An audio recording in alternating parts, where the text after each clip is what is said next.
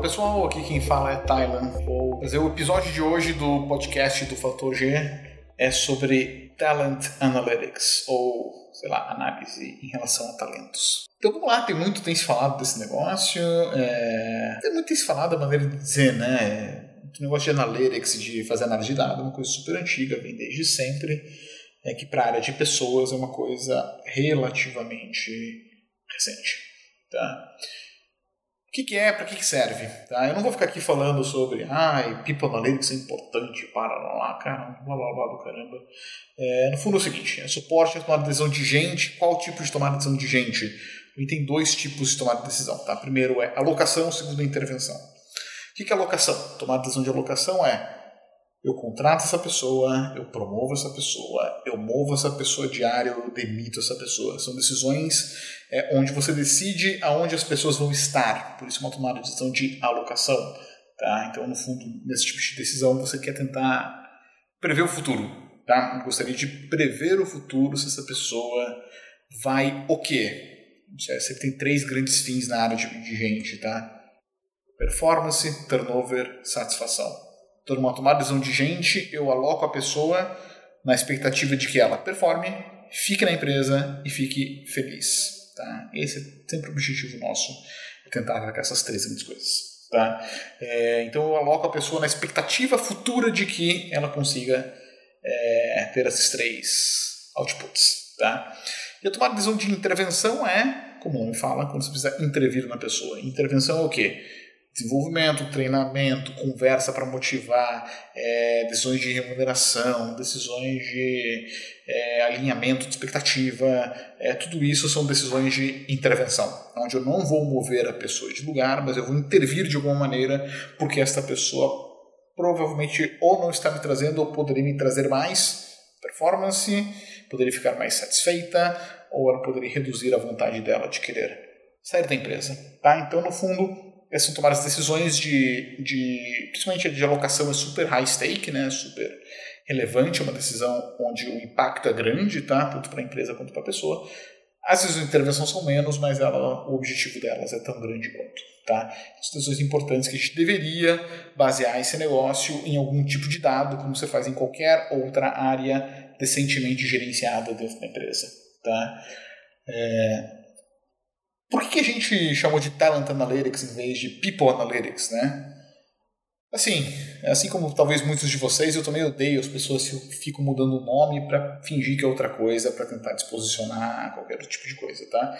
Eu acho um parênteses aqui, acho uma balela do caramba. Eu odeio quando eu escuto pessoas falando, ai, teste de perfil comportamental é diferente de perfil que é diferente de personalidade. Fala, cara, de boa, vamos tudo se catar, todos vocês e ver se eu estou no encontro das duas ruas aqui no final da minha quadra, tá?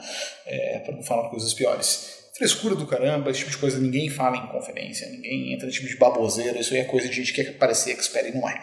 Tá? A gente só botou Talent Analytics em vez de People Analytics, quando a gente vai em temas de People Analytics conversar por aí, geralmente a gente acaba tendo muita coisa relacionada a DP, tá? Analytics de financeiro então, muita gente, tipo, ah, o People Analytics aqui mostrou que o banco de horas, a gente gasta muito com banco de horas aos domingos e tal.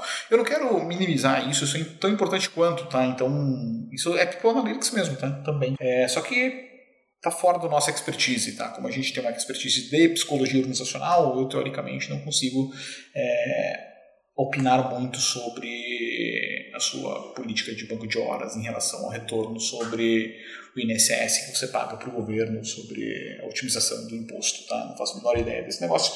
Então a gente entende de psicologia organizacional, então é um negócio mais de talent, tá? Muitas empresas lá fora são separadas né, em duas grandes áreas, né? Tem o VP de legal e compensation, que é compensação e legal, né? E coisas legais é, e o VP of Talent Management. E Talent Management é gestão de talentos em relação a todo o ciclo de gente, ele gerencia performance, é, recrutamento de seleção, promoção, gestão de talentos mesmo, de fato, enfim, toda a parte de talent. Então a gente está mais em talent do que em people nessas horas, então por isso que a gente chamou de Talent Analytics. Mas se você acha que é People Analytics também, dane-se o nome que você quiser usar, fique à vontade. Tá? Mas também tem diferença, uma coisa mais contábil, outra coisa mais de gente mesmo. Tá? Qual é a dificuldade de, de Talent Analytics e People Analytics e por que, que esse negócio ficou atrasado, tá? Porque isso trouxe novidade na área de gente e, obviamente, não é novidade no marketing, vendas, no financeiro e em todas as outras áreas, tá? É... Tem uma coisa que é inerente ao objeto em si do que a gente está olhando, que são pessoas, tá? Quando a gente olha pessoas, é... o dado em si é uma coisa esquisita, né? Porque o que é uma pessoa? Tá? E aí ferrou, né? O que é uma venda? Você pode botar alguns atributos óbvios de venda, né? Que é o preço, o local de venda, o cliente, o etc. Mas pessoa é uma coisa difícil de você mensurar diretamente, tá? Então tem uma coisa que é inerente do processo em si, é, que é difícil de medir, tá? Então você mede muito de maneira indireta, né? E o dado que geralmente você tem disponível é salário, hora extra, os dados legais, que é o primeiro dado que todas as empresas começam a coletar. Por isso que você começa fazendo analytics sobre essas coisas. Então, se é difícil, tá? como é que você faz talent analytics então? Né? Você pode usar dados indiretos, que é o avanço da pessoa na carreira, variação do salário, dado da variação de performance, todo tipo de coisa. E o dado sobre a pessoa mesmo em si, eu considero que é o assessment. Tá? Então, no fundo, é tentar mapear o perfil mesmo das pessoas, tentar entender quais são os valores, personalidade, é, capacidade cognitiva, é, habilidades, todo tipo de coisa assim, é que seria a pessoa em si. Tá? São dados difíceis de você, você coletar, são dados que dão trabalho para coletar, são dados que são chatos de você manter, são dados que são que eles podem mudar ao longo do tempo, então é, é uma coisa complexa. Tá? Então tem uma dificuldade em si da área, que é o que, que é a pessoa, tá? e qual é a medida a medida que eu utilizo, tá? Então tem uma coisa que já é difícil de medir, segundo que você não unifica numa medida só, tá? Coisa que você faz no financeiro. Isso é meio óbvio, tudo vira moeda, seja qual ela for, tá? Tudo em real. Então, ah, o cara pegar um táxi ou você comprar uma matéria-prima, no fundo tudo isso é dinheiro. Então, como é tudo dinheiro, você pode, pode agregar, desagregar da maneira que você quiser, de maneira super fácil, tá? Muito, muito, muito fácil. Você tem uma unidade de medida única. Quando eu falo de gente, não existe uma unidade de medida única. Então, é, fica difícil de trabalhar. Aí você trabalha com o quê? Trabalha com coisas do DP, porque a unidade única é a mesma do financeiro, que é dinheiro, tá? Então é muito mais fácil fazer no financeiro em vendas e marketing, porque eu tenho uma, uma, umas unidades meio óbvias que eu não tenho na área de gente, tá? Então aqui já começa a nossa dificuldade que faz parte do, da indústria mesmo. Realmente é mais difícil, tá? É, tem problemas técnicos, tá? Então, dando um exemplo aqui, nós, quando eu vou para a área de gente, a maioria dos sistemas são super fragmentados, tá? porque cada sistema faz uma coisa. Então, eu tenho um sistema de recrutamento de seleção que não é o mesmo que de treinamento, que não é o mesmo do sistema de folha, que não é o mesmo do sistema de performance, que não é o mesmo da pesquisa de engajamento ou de clima, são todos sistemas separados. Tá? Isso gera uma dificuldade absurda de, de juntar essa informação e depois como é que eu uso essa informação, porque lembra, as unidades são diferentes. A unidade da pesquisa de clima é, sei lá, nível de engajamento do NPS. A unidade do treinamento é, sei lá, quantas horas do treinamento X. A unidade do, do da folha de dinheiro. A unidade do recrutamento de seleção é, sei lá, aprovados. E é uma coisa meio maluca, tá? Então não é fácil de unificar. E além de não ser fácil de unificar, ele já é fragmentado pelo uso de sistemas em si, tá? Então isso deixa é, a tarefa de você organizar esses dados para fazer analytics de verdade muito mais difícil, tá? Então é, é mais difícil mesmo, tá bom? É, Diferente de um vendas. Então, por exemplo, na área de vendas, você tem o Salesforce lá rodando, cara, tá tudo no Salesforce meio que boa, assim, você não precisa se preocupar com mais nada. É... Ah, se eu quero fazer uma análise maior de ROI, etc. Tudo bem, precisa de mais dado. Mas você vai lá na controladoria, lá no teu FP&A e tá tudo lá. Agora, em gente não tem. Então, eu tenho sistemas muito fragmentados, e que precisa de integração, eles têm chaves únicas diferentes, cara, é uma zona do caramba. Então, tecnicamente, é mais difícil, tá? Então, nem culpa as empresas aí. Segundo, obviamente, se eu tenho um recurso analítico dentro da empresa, onde é que eu gasto ele, tá? Raramente é no RH. Geralmente você gasta primeiro em outras áreas. Você gasta na área de tecnologia, você gasta na área de vendas, você gasta na área de marketing, você gasta no financeiro. Então não sobra muita gente analítica e expertise para você utilizar no RH. Além que o RH de fato tem retornos decrescentes, tá? porque a ciência não é exata. Então, voltando aqui, é, na hora que a gente tem uma correlação lá de 0,3, a gente está puro de alegria. Tá? Coisa que nas outras áreas não é bem assim. Então, de fato, é, é mais difícil de fazer. É, a vantagem é que também se você consegue resolver alguma coisa, o teu impacto é monstruoso. Então, você melhorar o teu perfil de contratação de vendedor pode aumentar a tua receita em 5, 10%. Nossa, tá só 5, 10%? Alguma coisa aí que aumenta a receita em 5, 10%, não é fácil. Tá? É... E tem que ser por aí, tá? Se o fornecedor fala que vai dobrar a sua receita por alguma coisa comportamental, pode mandar embora, tá? Isso aí é picareta nível máximo, então não precisa nem chamar para conversar. Mas enfim, então assim, o que a gente está concluindo aqui é que o retorno pode ser alto, mas é muito difícil de ter. Eu tenho uma dificuldade inerente na área e as informações são todas muito mais fragmentadas do que em outro lugar, sem uma unidade de medida única, tá? Então, parabéns e bem-vindo ao nosso mundo, tá? O troço é difícil mesmo. Quais são os casos de uso né, do negócio de analytics dentro das empresas? É, tem um primeiro que é tentar correr atrás das outras áreas, tá? É só tentar fazer coisa básica que as outras áreas já fazem, tipo montar um indicador Tá? Qual é o indicador de turnover? Qual é o indicador de satisfação? Qual é o indicador de não sei o que lá? Tentar montar indicadores e metas. Então, uma parte básica de analytics de qualquer empresa que, que o RH está atrás ainda. Então, tem uma parte básica que é só você fazer o que as outras empresas já fazem em termos de analytics. Tá? Então, já é um puto nosso. É, mas tem um segundo, e esse é legal, que tem um pouco, é ligado um pouco à área de vendas também, marketing, marketing digital, essas coisas mas no fundo, todo o consumo de resultados de analytics ele pode vir em formas de alertas ou sugestões. Tá? Isso é uma coisa que a gente estudou bastante e viu que são tipos de consumo de informação que fazem mais sentido. Tá? O que são alertas? Alertas são, é, digamos assim, chamadas de atenção dos gestores, principalmente, ou do próprio RH, em relação a alguma coisa que você analisou o dado ela está errada ou está fora do parâmetro, alguma coisa assim. Tá? Eu vou dar um exemplo. É, na avaliação, uma avaliação 360, por exemplo, uma avaliação de performance 360, é, como resultado da avaliação, você pode tirar uma série de alertas como ah, esse gestor aqui é, ele deu nota muito mais alta para essa pessoa do que todos os pares deram. Então isso cria um alerta que o RH depois pode ir lá investigar com o gestor, ou o gestor desse gestor também pode investigar diretamente com ele. Ele só chama atenção para alguma coisa que está errada, tá? Então, pode ser super simples, tá? Desde alerta de vai vencer minhas férias, que também é um alerta relevante, tá? Chato pra caramba, até alertas nesse nível de que, olha, essa pessoa, esse gestor aqui deu nota máxima para todo mundo, chama atenção, a Bluefield, meio que tem um painel lá que pisca a luz vermelha, né? Então, um tipo de, de consumo de informação de People Analytics, de Talent Analytics de si, deveria ser via alertas, tá? Dar alertas das coisas para chamar a atenção dos gestores, tá? O segundo seriam sugestões, né? Que daí é na hora que eu entro com a Sugestão do que fazer. Tá uma coisa é dar um alerta, chamei atenção, ó, cuidado, isso aqui está fora de algum parâmetro. A outra coisa é, uma vez está fora de um parâmetro, eu preciso agir em cima. Tá? E, teoricamente, uma área de analytics poderia dar sugestões. Tá?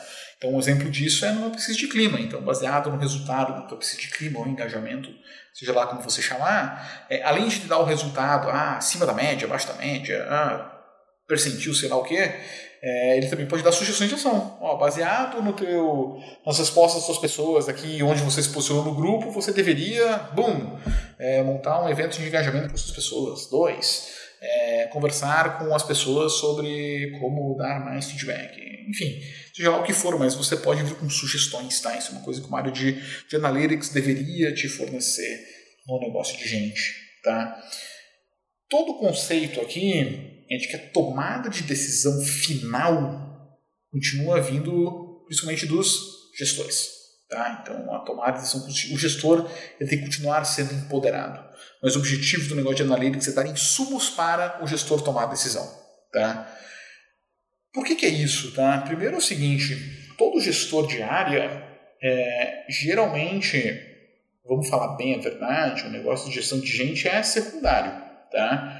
O objetivo primário dele é seja lá o que ele for a área dele. Então, se é um gestor de vendas é vender, se é um gestor de operações é operar, se é um gestor de fábrica é garantir qualidade. Enfim, é, os gestores têm seus trabalhos em si, tá? E sempre junto com eles eu tenho um negócio de gestão de gente, que é uma outra expertise além do trabalho dele, que é, é então é difícil de fazer isso, tá? É, então, o primeiro recado que a gente dá aqui para os gestores é, cara, estuda um pouco mais, aí tenta aprofundar um pouco, porque vale a pena. É, lembrando que o resultado é seu. Segundo, que você tem que dar suporte para esses gestores tomarem decisões na ponta. Tá? O que, que, que, é feito hoje em dia com os gestores? Tá? Eu tenho uma analogia que eu gosto bastante, que é uma analogia do piloto de avião. Tá? Então, digamos que o, o avião lá é a equipe e o gestor tem que tocar o avião levar do ponto A para o ponto B, que é fazer uma equipe para chegar no objetivo. Tá? O gestor é meio que o piloto. O que, que, que, que a gente dá para o gestor? Tá? Qual é o maior orçamento das empresas em relação à área de gente? Treinamento. Treinamento geralmente de quê? Liderança.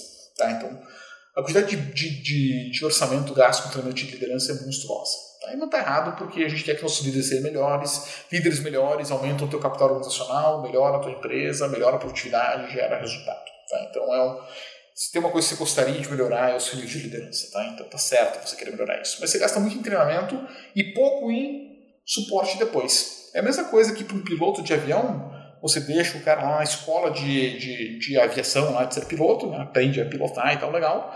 Na hora que a pessoa entra no avião mesmo e bota o avião para decolar, imagina que ela não tem um painel, ela não tem o dashboard. Aquele dashboard que o piloto tem lá, que tem um monte de informação, não existe aquele dashboard. Cara basicamente tem o volante e ponto final. Tá? não é fácil você pilotar um avião sem o dashboard, tá? Só no talento ali no volante é difícil, tá? E no fundo é isso que a gente faz com os nossos gestores, tá? A gente leva o cara lá para treinamento de liderança e no dia a dia você taca ele lá com a equipe dele e deixa ele lá, entendeu? Deixa ele lá se ferrando. E no final você fica puto ainda. Você, como RH, vai lá, às vezes cobra ele e fala: pô, gestor, o cara pediu demissão porque você é um gestor de merda e tal. Porra, mas também, se tivesse alguém ajudando, dando informação mais pro gestor do que, que pode ser feito, dando um alerta de que aquela pessoa estava desengajada, todo esse tipo de coisa, facilita muito a vida dele, tá? Que nem o piloto. Não é que o dashboard vai pilotar por ele, mas o dashboard vai dizer, cara, tá perdendo altitude. Cara, tua turbina do lado esquerdo tá precisando de mais força. É, ó, parece aqui que tá desprezando da cabine, enfim. É, então a, o dashboard dá uma série de coisas que facilita absurdamente a vida do piloto.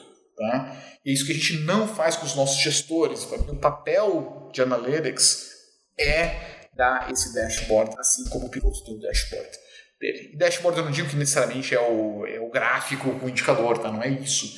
É um dashboard do jeito figurado, que é meio que você dá as informações e os alertas necessários para que ele consiga tocar a equipe dele da melhor maneira possível. Tá? Muito pouco, tá, pessoal? A gente vai na realidade das empresas Cara, o gestor não sabe nem o histórico de salário do, da equipe dele, tá? Então é raro, inclusive. O gestor não sabe nem quantos anos as pessoas têm, tá? Então as informações não fluem pelos motivos que eu já falei, pelas dificuldades que existem. Mas o, o gestor não tem informação na mão. Hoje é tão simples quanto isso. Você manda lá uma devolutiva do, da, da de clima lá, às vezes meio agregada ainda, às vezes nem tem a área dele direito e tal, e meio que fala, cara, agora faz um plano de ação aí para resolver os problemas e tá com o gestor lá, sabe? Então, é, para mim, o negócio de analytics é, é dar esse suporte para o gestor tomar decisão. Esse é o caso de uso principal. Como é que se faz isso da melhor maneira possível? Dando as informações, se você conseguir, inclusive, qualificá-las em forma de alertas, sugestões, fantástico. Eu imagino que todo gestor aqui que está ouvindo a gente gostaria de ter um sisteminha que apitasse para ele lá, ó, gestor, atenção, aquela pessoa lá está com risco maior de desengajar, risco maior de pedir demissão, e a gente recomenda, baseado no seu perfil, no perfil dela, que você tenha uma conversa sobre o futuro de carreira dela dentro da empresa. Vai! Fantástico. É uma sugestão, é uma máquina, né? Então ele dá sugestão. Pode ser que na hora o gestor veja que não é bem essa conversa, e tudo bem, mas que facilita a vida do cara, opa, facilita muito, né? Então, senão o gestor, coitado, né? Ele fica sendo cobrado de lidar com a equipe, mas também pouco insumo. Tá? Então, esse é o objetivo do negócio de analytics. Tá? E tem uma outra dificuldade maior de analytics que é em relação à interpretação da informação. Tá? E aí que é o problema. O que, seria um alerta desses? Tá? Então, a gente, por exemplo, o que a gente tem? Ah, consegue montar um algoritmo de predição de turnover na sua empresa. Então, tem lá a predição de se a pessoa tem, sei lá, 60% de chance de pedir demissão nos próximos três meses. Uma coisa assim. É, legal, o que você faz com essa informação? Como é que você interpreta ela? E aí que está o erro do negócio, que na área de gente faz com que o troço, além de ser difícil, eu tenho uma barreira mental das pessoas, tá? Que é do RH e dos gestores também, é meio que a culpa de todo mundo, tá? É, que é a falta de pensamento estatístico. Tá? O que é o pensamento estatístico? Pensamento estatístico é você interpretar os números de forma estatística. O que isso quer dizer? Existem médias, desvios, medianas, distribuições e nada é 100%, nada sempre totalmente assim, tudo uma questão de probabilidade. Tá? E o que, que a gente vê nas empresas acontecendo o tempo inteiro? É, você colocou uma iniciativa de analytics, aí você pode gerar um alerta desse, por exemplo, ó, tem uma pessoa lá que talvez ela seja um potencial talento. Faz um alerta na seleção. Aí vai você lá e conversa com a pessoa e você acha, não, não, acho que essa pessoa não é um talento. Esse sistema é imbecil, está errado, não serve para nada, joga fora, é um lixo que obviamente é uma reação exagerada. Mas as pessoas adoram o erro da representatividade, que é você pegar poucas amostras e imaginar que aquilo é representativo da população, que é um puta de um erro. Então, às vezes, você vê um caso e, ah não, se não funcionou nesse caso, não funciona nunca. Mas, cara, é uma probabilidade, né? Não vai, necessariamente não vai funcionar em todos os casos. Que você como uma pessoa de analytics ou como um gestor esperto, como um RH inteligente, deveria analisar os números depois e ver se isso é melhor que o aleatório, como melhor que o aleatório, o que isso gera de resultado. Mas assim, na área de gente, pessoal, já posso afirmar para vocês, nunca, não vai ter nada. Pode fazer análises mais avançadas que no planeta Terra, nunca vai ser 100% de certeza. Não tem como, é, não vai ser nem 99, nem 90. Vai ser 70. Então assim, tem que se acostumar com isso. A gente tem que imaginar que os sistemas, as máquinas e a inteligência artificial, seja o que for, vai errar. Tá? Só que a vantagem é que ela pode mais errar, mais acertar do que errar, e às vezes errar menos do que o ser humano, que a gente erra pra caramba, tá? Então a gente contrata a gente errar o tempo inteiro, a gente manda a gente embora quando deveria mandar, a gente não percebe que a pessoa está desmotivada, então o ser humano faz um monte de cagada. Então, aí às vezes a gente joga esse negócio para o sistema e achar, ah, não, o sistema, uma vez o sistema é horrível. Eu, eu, canso de ouvir isso, tá, pessoal? A gente entra lá com MindMatch, que é o produto nosso de assessment na empresa, aí eu odeio quando o cara dispara para umas pessoas internas, e, ah, não, essa pessoa aqui que é o nosso diretor da, da puta que pariu, ele disse que não é a melhor pessoa, então o seu sistema tá errado. Cara, eu fico tão puto, mas fico tão puto, que não tem, fala, cara, beleza, você tem razão, você não está preparado para usar um sistema de analytics, tá? Então, simplesmente isso. Mas assim, tem N, N explicações, tá? Pode ser que o, o gestor, o diretor não é todo caralho mesmo, tá? Que é bem normal, inclusive, mais normal que vocês imaginam. É, segundo, pode ser que ele seja mesmo e de fato o gestor caiu lá e, cara, a máquina afirmou com 70% de chance que ele não era o cara ideal e na verdade ele era. E ele caiu bem nos 30%. Assim, vai acontecer em algum momento. A questão é que às vezes é o primeiro a pessoa que aconteceu, aí você já descarta é, a validade do negócio de analytics como um todo. Então, o que tem de gente na área de RH falando que essas coisas não funcionam pra gente é, assim, não tá no gibi, tá, pessoal? É muita gente mesmo. Tá? E tem toda uma crença também de que ah, gente não é número e tal. Isso aí é crença balela, isso aí. A gente sabe que não é, tá? Mas com certeza o negócio de analytics agrega valor e adiciona valor. E se você tem que acertar sempre para gerar valor, você não conhece você mesmo como ser humano tomando decisão sobre outros seres humanos você erra bastante também. Então tem uma lógica de pensamento estatístico aqui, pessoal, e até uma resistência muitas vezes da área de gente que é ruim, tá? Tô querendo ou não, às vezes a pessoa vai para a área de gente porque ela não gosta de número, e aí ferrou tudo, tá? Mas preparem-se, RH, alô RH, RH do futuro. Não precisa saber montar algoritmo e montar estatística, tá? Nada, mas você precisa saber interpretar necessariamente. Se você não souber interpretar número, estatística, etc., você está fora, tá? Está fora do mercado, já era, não tem espaço, tá? Ou talvez tenha como uma pessoa lá qualquer na empresa fazer uma coisa operacional. Tá? Se você quiser ser uma pessoa decente, que tem alguma relevância, você tem que saber fazer isso, tá? E assim, então como é que eu uso esse negócio de, de analytics na empresa, tá, Talon? Beleza, legal, estou convencido, tenho pensamento estatístico e acho que agrega valor. Como é que eu começo esse negócio? E que vai, tá? Geralmente uma pessoa dedicada faz sentido, tá? Então se tem uma pessoa de People Analytics ou Talent Analytics, faz sentido? Faz sentido, bote, recomendo fortemente. Com a primeira análise que fizer decente, já vai, vai ter um ganho de produtividade monstruoso, tá? Então vale a pena, se paga muito fácil. O que, que você faria a primeira coisa com essa pessoa? Você pode trabalhar com perguntas específicas, tá? Que ah, por que o turnover no comercial está alto? Deixa a pessoa lá se debruçar em número, coletar e resolver o problema. Ou se você não tem uma pergunta específica, comece trabalhando principalmente com clima, engajamento, performance e em seleção. Tá? São as áreas mais fáceis de você usar a informação, elas são mais fechadas e você consegue agregar valor com analytics mais rápido. Tá? Treinamento eu deixaria por último, tá? Não entre treinamento primeiro, porque é muito difícil. É, trabalha com essas coisas, com esses três aí que eu acho que são os melhores. Tá? Outra coisa que pode fazer é usar fornecedor. Tá? Posso fazer um jabá nosso aqui, Mindsight, estamos aqui. Mas dá até medo de falar para vocês pegarem fornecedores, porque o que tem de fornecedor picareta? Nossa Senhora. Dá uma vergonha. Se não fosse tão picareta assim, a gente não teria nem fazendo esse podcast. Mas já que estamos aqui, é, o que é importante para você saber? Tá? Para pegar um fornecedor bom para ajudar nesse tipo de coisa é, principalmente de algoritmo, que o cara fala, ah, faço inteligência artificial, é, tem um robô aqui, é, aí os caras fazem tudo isso, o cara acaba com a credibilidade do setor. Mas Importante você saber como é que você ofere resultado. Tá?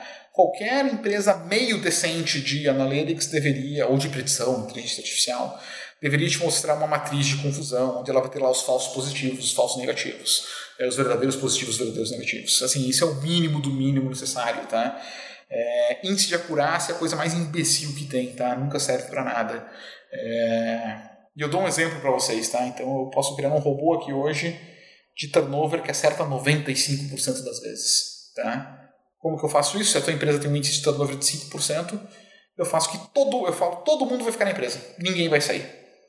Acertei 95% das vezes. Ah, que top que é o meu que é o meu o meu robô. Né? Então, assim, cuidado com isso de acurácia, tá? A pessoa não diz nada. Acurácia é um processo seletivo de 70%. O que diabos quer dizer, entendeu? 70 é o que diz pelo quê? Lembra, qualquer percentual é uma fração. Uma fração é um número diz pelo outro. Então, na hora que eu falo 70% de acurácia em processo seletivo é o quê? É 70% das pessoas indicadas pelo robô são high performers. O que é high performer, né? Ou são contratadas, ou tipo recebe joinha do recrutador, assim, o nego não sabe nem o que está falando, tá? Então você quer sim necessariamente olhar uma matrizinha, pelo menos, que te mostre falso positivo e falso negativo em relação a alguma coisa. É, você quer tomar cuidado em o que, que a pessoa usa como, como amostra, você quer tomar cuidado que ela treina o analytics dela baseado em quê? Muito cuidado com essas coisas, tá, pessoal? Fazer uma inteligência artificial é mole, tá? Assim, vai no Coursera lá e faz um Data Science for Beginners em Python, você monta um algoritmo aí em duas semanas estudando. Não é difícil de fazer. O difícil é usar os dados certos e fazer a interpretação certa desses dados. Tá? Então, sempre cobre do seu fornecedor o seguinte: como é que esse mês está funcionando ou não e, e me mostra um detalhe desse negócio. Tá? E faz o cara te mostrar um detalhe mesmo. Tá? O que, que eles geralmente fazem? Eles ficam, não, eu treino assim, assim o robô vai aprendendo e tal. Tudo bem, ele fica te explicando o processo, mas ele não te mostra o resultado. Tá? E daí ele está com um número qualquer lá de 60% de acuracidade. Entra no detalhe. Tá? Eu já fiz isso, tá? já fiz isso até com gente bem intencionada. Uma vez eu fui conversar com um colega da área aí de analytics e tal. Eu falei, não, meu índice de turnover aqui é, teve uma acurácia aqui de 92%. Falei, beleza, qual que era o baseline? Né? Ou seja, se o turnover da empresa for 8, eu também acerto. Tá? Eu falo que todo mundo fica na empresa. Ele, ah, não sei direito, tem que ver. Falei, beleza, quantos falsos positivos e falsos negativos deu? Pô, não tenho certeza. Você foi o primeiro cara que me perguntou isso. Eu falei, cara, pelo amor de Deus. É, então é o seguinte, cobrem resultado e como é que o resultado é oferido, tá? Isso é o principal para você olhar no fornecedor para escapar da picaretagem. Geralmente ele vai tentar fugir disso, tá? Porque já fugiram comigo. Ele fica dizendo, não, é que daí ela vai treinando ao longo do tempo e vai ficando cada vez melhor. Não, tudo bem, eu sei, mas como é que você mede falso positivo, falso negativo, resultado, etc.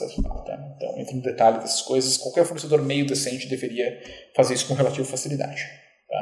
Qualquer coisa também muito alta, desconfie, tá? A área de gente é uma área difícil, tá? Então, ah, certo 99% das vezes, impossível. Impossível em qualquer área da área de gente, em relação a qualquer coisa, tá? Então, sempre desconfie. Dobrar o resultado, triplicar a produtividade. Falou isso aí, não precisa nem conversar. Pode mandar pastar. Direto.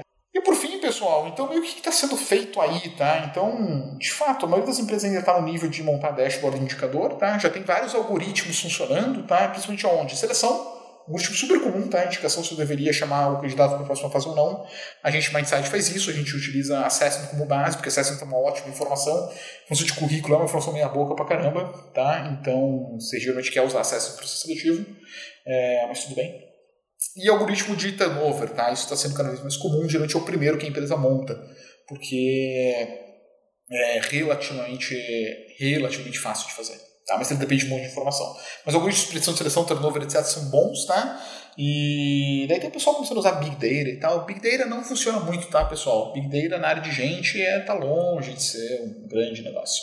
A gente tem muita dificuldade com o Small Data. O Small Data ainda é bem poderoso. Tá? As amostras são pequenas, tá? Então, qualquer análise nossa de gente cabe num cliente de Excel frouxo Qualquer coisa que cabe no período de Excel frouxo, com certeza não é Big Data. Tá? Então, Big Data, não se preocupe tanto com isso, se preocupe mais em como eu processo esse Small Data, junto toda a informação, crio um insight e distribuo esse negócio para o gestor. É isso que você quer fazer em Analytics. Beleza, pessoal? Então estamos encerrando aqui mais esse episódio, tá? A ideia foi trazer um pouco dessas noções de analytics aí. Temos muito para falar sobre esse assunto ainda.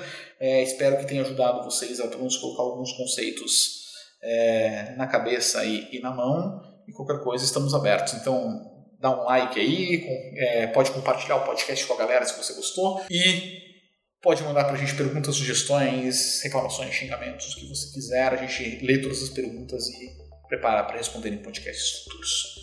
Maravilha, muito obrigado pela atenção e até o próximo episódio. Valeu!